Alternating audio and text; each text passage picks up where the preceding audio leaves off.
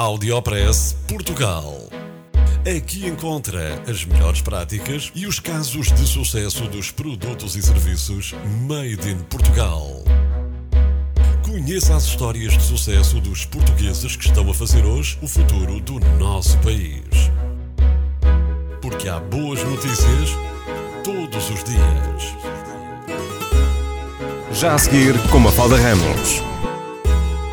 Hoje estamos à conversa com o professor Pedro Morgado. Tem 36 anos, é natural de Bragança e é professor de Psiquiatria e Comunicação Clínica na Escola de Medicina da Universidade do Minho. É o orientador de um projeto que quer pôr-nos a falar mais de saúde mental. Pretendem acabar com os mitos sobre a saúde mental através de vários vídeos informativos. O primeiro vídeo é sobre a depressão e conquistou o primeiro lugar nos prémios Angelini University Award, no valor de 7.500 euros, montante que será canalizado para o desenvolvimento deste projeto. No canal do YouTube, de nome Projeto Descomplica, já estão disponíveis quatro vídeos e virão aí mais vídeos, pois o projeto está a crescer. Há cerca de 10 anos, demos a conhecer no Audiopress Portugal na altura chamava-se Geração Alerta, um projeto musical que fala sobre os temas de saúde. O projeto UPA 2008 tem músicas dos Chutes e Pontapés, Rodrigo Leão, José Mário Branco, entre outros. E está disponível online na página da Associação Encontrar-se, em encontrar-se.pt. Agora vamos ouvir o professor Pedro Morgado. Portanto, o projeto começou com um primeiro vídeo acerca da depressão, eh, que, que foi uma doença escolhida pela sua prevalência na população, de facto é muito frequente as situações de depressão, e depois nós fomos desafiados pela Direção-Geral de Saúde para podermos crescer neste projeto e podermos construir mais materiais que sejam informativos para a população em geral. Portanto, nós neste momento já concluímos quatro vídeos e já os entregamos à Direção-Geral de Saúde, que também irá fazer a sua divulgação e promoção no âmbito do Programa de Saúde Mental. E, e, depois estamos a trabalhar em mais quatro vídeos, que também estarão prontos até ao final deste ano, 2019, e que também abordam outras doenças psiquiátricas. Uhum. Entretanto, o projeto cresceu e nós agora estamos a iniciar uma parceria também com o IPCA, o Instituto Politécnico do Cabo Delgado, nomeadamente no âmbito da Escola Superior de Design, e estamos a construir mais vídeos para descomplicar outras doenças, doenças psiquiátricas, mas também algumas doenças não psiquiátricas.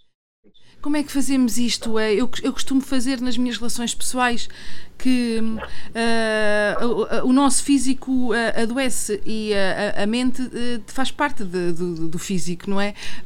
também, também adoece. Um, porque, é que é, porque, é, porque é que é tão difícil esta aceitação?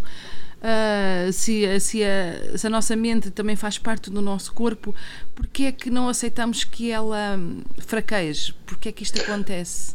Ora bem, tocou aí dois ou três pontos que são fundamentais. O, o primeiro ponto é a questão da separação entre corpo e mente.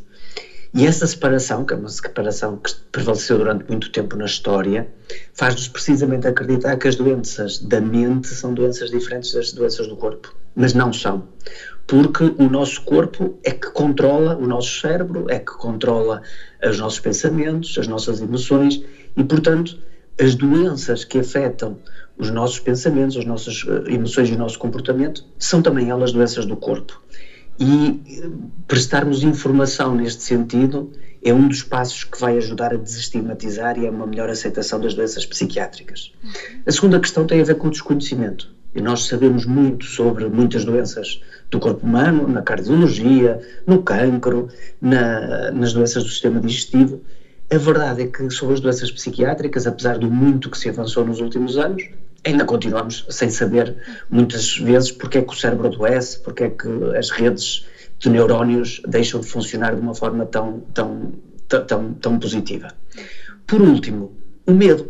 Todos nós temos o grande medo de vir a sofrer de uma doença psiquiátrica também um bocadinho porque desconhecemos como é que são as doenças psiquiátricas. Temos uma série de ideias feitas na nossa cabeça acerca de situações que são muito graves, são muito raras e que são muito limite, mas isso depois faz-nos que generalizemos e tenhamos muito medo em geral das doenças, mas na verdade eu penso que com mais informação nós vamos conseguir combater o estigma e o preconceito que ainda existe. A sociedade está a exigir que as pessoas sejam demasiado fortes. Olha, em primeiro lugar, a tristeza uh, é uma emoção normal, tão normal como a alegria.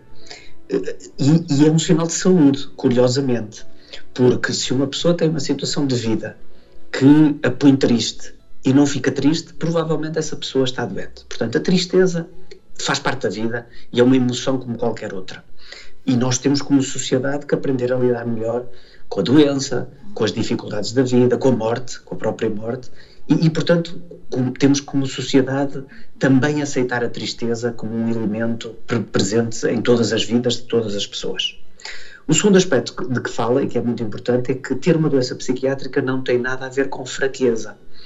Algumas das pessoas com doença que eu conheço são as pessoas até mais fortes que eu conheço, porque conseguem superar situações dramáticas, situações de grande sofrimento e, portanto, também temos que desassociar as duas coisas. Ter uma doença é ter uma doença. A fraqueza ou força é, é uma avaliação subjetiva que nós fazemos dos outros, mas ter uma doença psiquiátrica não tem a ver com ser fraco. Às vezes, as situações de vida em que nós estamos envolvidos não nos permitem, de facto, montar as respostas que são necessárias e, portanto, adoecemos.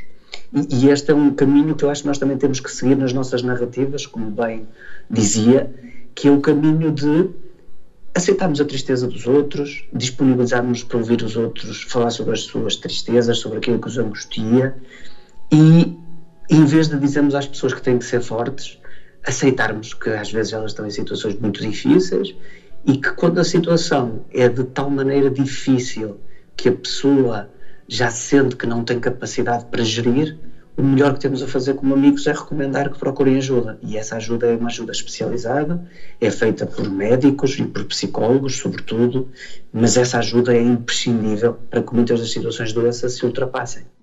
Ora bem, para prevenir a doença mental, as coisas mais importantes são nós investirmos na divulgação daquilo que são estilos de vida saudáveis, nós investirmos numa sociedade que promove o desenvolvimento completo das pessoas, que não é demasiado focada na competitividade e, e, e, no individualismo, que promove a participação das pessoas em atividades cívicas, atividades culturais, atividades desportivas e também que dá às pessoas ferramentas para identificarem precocemente sinais de que estão a adoecer ou de que alguém próximo está a adoecer.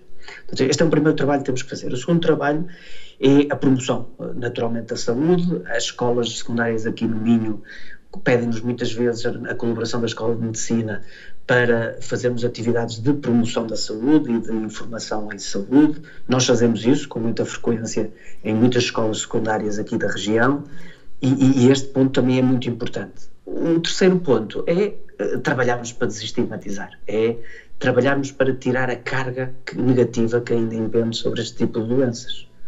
Eu, gostaria só de deixar uma mensagem final, que é que sempre que uma pessoa sente que alguma coisa não está bem na sua vida, se sente mais triste, anda mais nervosa, não consegue controlar a ansiedade, acha que tem um problema irresolúvel, que há sempre uma solução e há sempre um caminho, e o caminho e a solução é falar sobre aquilo que as, que aflige as pessoas, é falar sobre aquilo que as perturba, e portanto aquilo que eu recomendo é que se, quando as pessoas não estão bem, que em vez de desistirem e deixarem que não há uma solução, que falem, que falem com os amigos, que falem com os médicos, com os enfermeiros, com os psicólogos, porque de certeza que alguém vai encontrar um caminho para resolver o problema que seja um caminho mais satisfatório. O Áudio Press Portugal contou com o apoio de Visite a Avisan, Exposição Nacional de Aves, Animais de Companhia, Equipamentos e Acessórios. Milhares de aves e centenas de animais domésticos e exóticos. De 29 de novembro a 1 de dezembro, no Centro Nacional de Exposições, em Santarém. Audiopress Portugal. No FM e na internet. O espaço de cidadania de Portugal para todo o mundo. Boas notícias todos os dias. Porque há boas notícias todos os dias. Todos os dias. Todos os dias. Todos os dias. Todos os dias.